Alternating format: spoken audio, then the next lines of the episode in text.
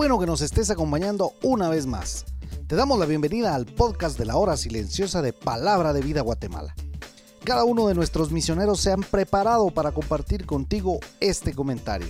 Te animamos a que tengas un corazón dispuesto a recibir el consejo de la palabra de Dios.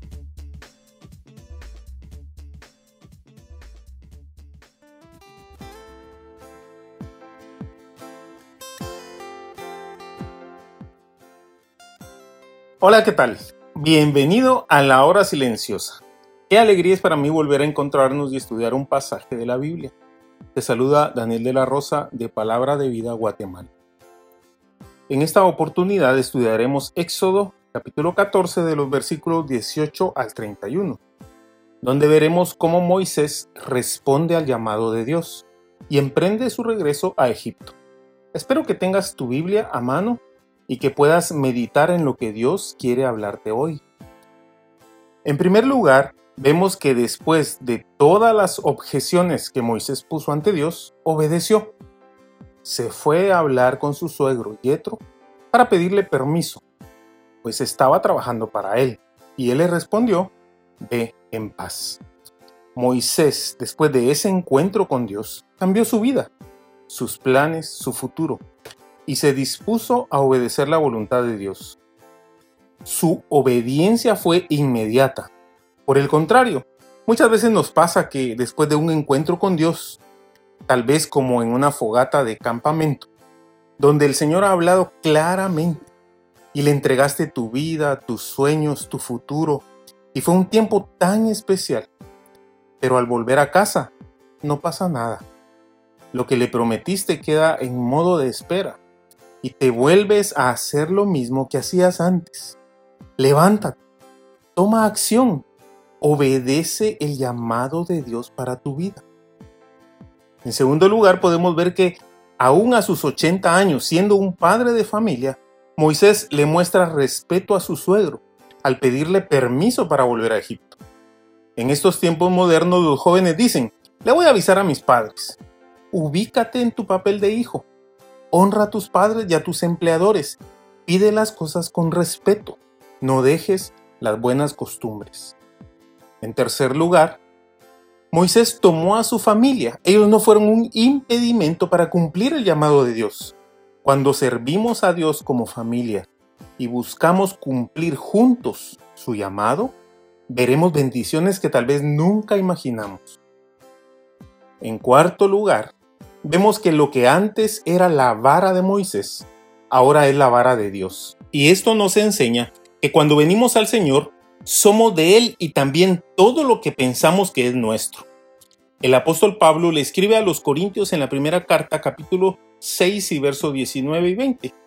¿O no sabéis que vuestro cuerpo es templo del Espíritu Santo? Está en vosotros, el que tenéis de Dios, y que no sois vuestros, porque habéis sido comprados por precio. Glorificad pues a Dios en vuestro cuerpo y en vuestro espíritu, los cuales son de Dios. Deja que Dios pueda usar aún tus instrumentos de trabajo para mostrar su gloria y para que puedas cumplir con tu llamado. En quinto lugar, mira lo que le dijo Jehová a Moisés en el verso 21. Mira que hagas delante de Faraón todas las maravillas que he puesto en tu mano y me gustaría pensar que ahora el Señor nos está hablando a ti y a mí. Y te pido que puedas tomar tu Biblia en tu mano en este momento y escucha la voz de Dios diciéndote, mira que hagas todas las maravillas que he puesto en tu mano. Este libro es maravilloso. Contiene palabras de vida eterna, palabras que son más cortantes que espada de dos filos y penetra hasta partir el alma y el espíritu y discierne los pensamientos y las intenciones del corazón. Apréciala, estudiala, obedécela, medita en ella y podrás escuchar, como Moisés, las instrucciones para cumplir la misión a la cual te ha llamado Dios.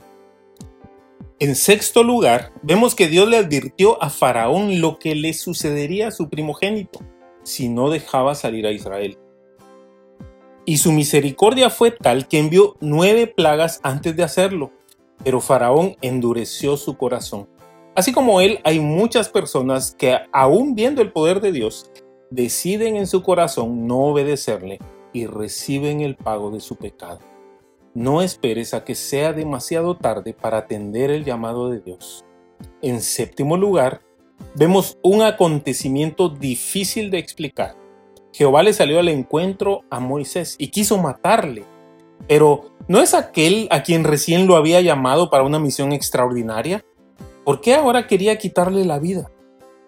Porque Moisés no había guardado el pacto que Dios hizo con Abraham y toda su descendencia. No había circuncidado a su hijo. Seguro que como su esposa no era israelita, se opuso a un acto que consideró una barbaridad. Moisés, para no meterse en problemas con ella, no insistió, pero eso iba a costarle la vida. La santidad de Dios no es un juego. Para poder hacer un servicio a Dios, no debe haber omisiones en tu vida. Si Dios te pide algo, hazlo. Como líder espiritual no puedes pedir a los demás hacer algo que tú mismo no estás haciendo. Por eso vívelo. Ocupa tu vida en cumplir la misión que Dios tiene para ti. Usa lo que tienes en tu mano y muestra sus maravillas para que le conozcan a Él. Que Dios te bendiga.